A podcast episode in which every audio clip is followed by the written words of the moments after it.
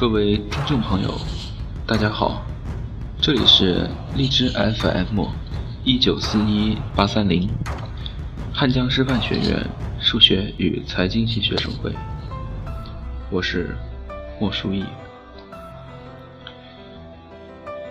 今天给大家讲一个睡前故事，《狐妖篡位日常》。很久很久以前，有一个皇帝，皇帝带人去狩猎，看到一只狐狸引弓欲射，狐狸见状，赶忙化作一位美人，美人的容貌倾国倾城，受过后宫三千佳丽，于是这位皇帝的心思就活络了。不顾臣子的进谏，皇帝把狐狸化作的美人带回宫，封为贵妃。从此专宠狐妖一个，对其他女子看都不看一眼。不久，狐妖有喜，诞下一子，是只彻头彻尾的狐狸崽子。皇帝抱着新生的小狐狸，慈爱的道：“看小皇子长得多像朕。”服侍了皇帝二十多年的老太监在旁边表示很无奈：“陛下这是真爱。”陛下强行感叹：“这眉毛，与朕简直是一个模子刻出来的。”老太监伸长脖子看了襁褓里的狐狸崽子，哪有眉毛？狐妖在皇宫受尽恩宠，还生了个小狐狸。皇帝又没有其他的子嗣，眼瞅着就要立只狐狸当太子，臣子们不服，进谏皇帝，皇帝又不听，臣子们就联名写了篇祭天的青词，挑了个良辰吉日烧了，向老天爷告状。于是狐妖原本离天启还有五百年，结果被强行提前。一炸雷下来，劈去半条命，所以说只好化作原形，回到山里修炼养伤。狐妖跑了，皇帝痛心的茶饭不思，衣带渐宽，没几个月就还相思病，驾崩了。至于皇帝已久的王爷火速登基，王爷也有自己的儿子，将来他挂了，皇位当然想传给自己的儿子。于是新皇帝提着剑，满皇宫到处找皇兄生的那只小狐狸，打算斩草除根，以绝后患。忠心耿耿服侍了皇帝二十多年的老太监，带着小狐狸，收拾了一堆细软跑路，找了个山清水秀的小村子住下了。就算只是只狐狸，也是先帝的血脉，不可断绝，大不了一天两只鸡养它一辈子。新皇帝的小皇子和小狐狸一样大。当小皇子学会走路的时候，小狐狸在地上迈开四条腿撒欢跑；当小皇子牙牙学语时，小狐狸和村口的大黄狗学会了狗叫；小皇子背四书五经时，小狐狸学会了四十五种辽母狗的叫法；小皇子学习骑马射猎时，小狐狸天天半夜去村民家偷鸡吃。老太监只好挨家挨户的陪鸡，左邻右舍七嘴八舌的和老太监数落小狐狸，老太监很无奈。我能怎么样？我也很绝望。光阴蜿蜒而过，小皇子长成了玉树临风的美少年，老皇帝也蹬腿了，小皇子继位成了新皇帝，一统天下。小狐狸也长成了油光水滑的大狐狸，一统十里八乡的鸡鸭猫狗。一天晚上，在山中养好了伤的狐妖下山了，在一户农家的鸡舍里。找到了十几年前自己生下的儿子，把自己的内丹寄出来，切了一半给儿子吃了。小狐狸吃了内丹，摇身一变，从一只正在偷鸡的狐狸变成了一个正在光屁股偷鸡的美少年。小狐狸的人形与狐妖的人形根本就是一模一样，唯一的区别只是一个男一个女，一个小些，一个老些。至于眉毛，也压根儿不像老皇帝。狐妖很自责。看我，在山上养伤这么多年，竟然把你给忘了。美少年紧张地捏着手里的鸡嘴，不让它叫。狐妖变出一身衣服丢在小狐狸身上，从现在开始也不晚。来，我教你法术。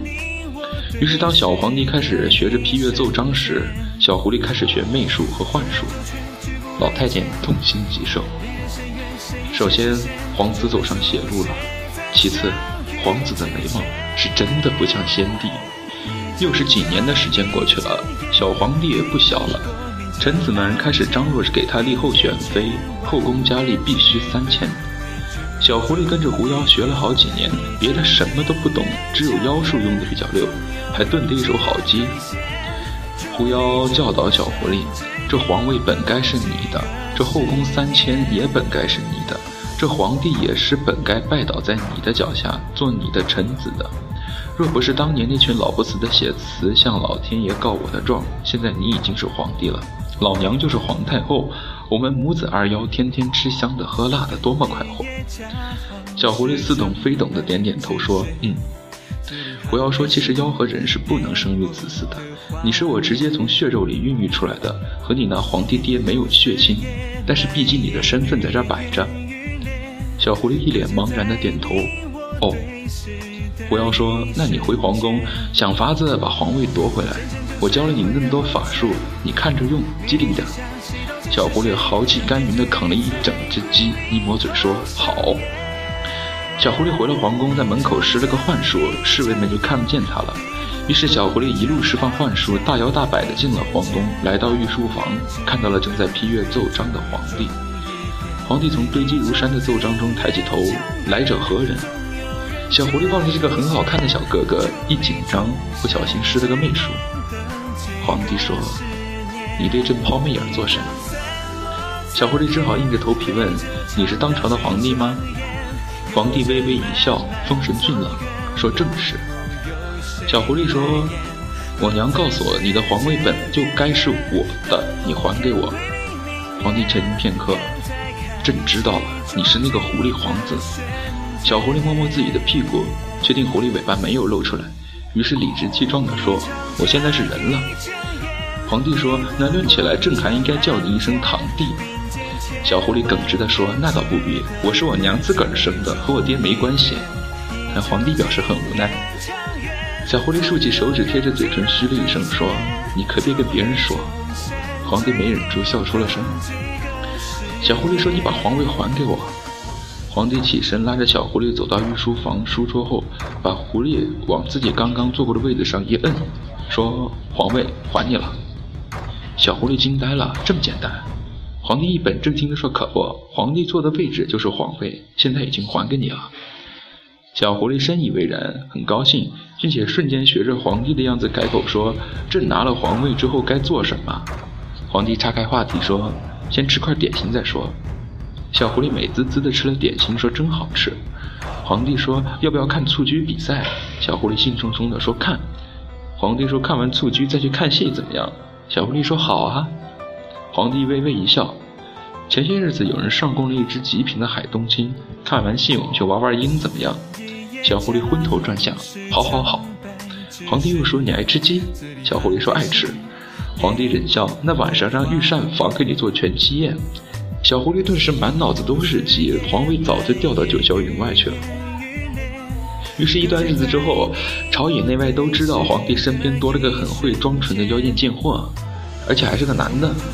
皇帝居然是个基佬，大臣们慌了。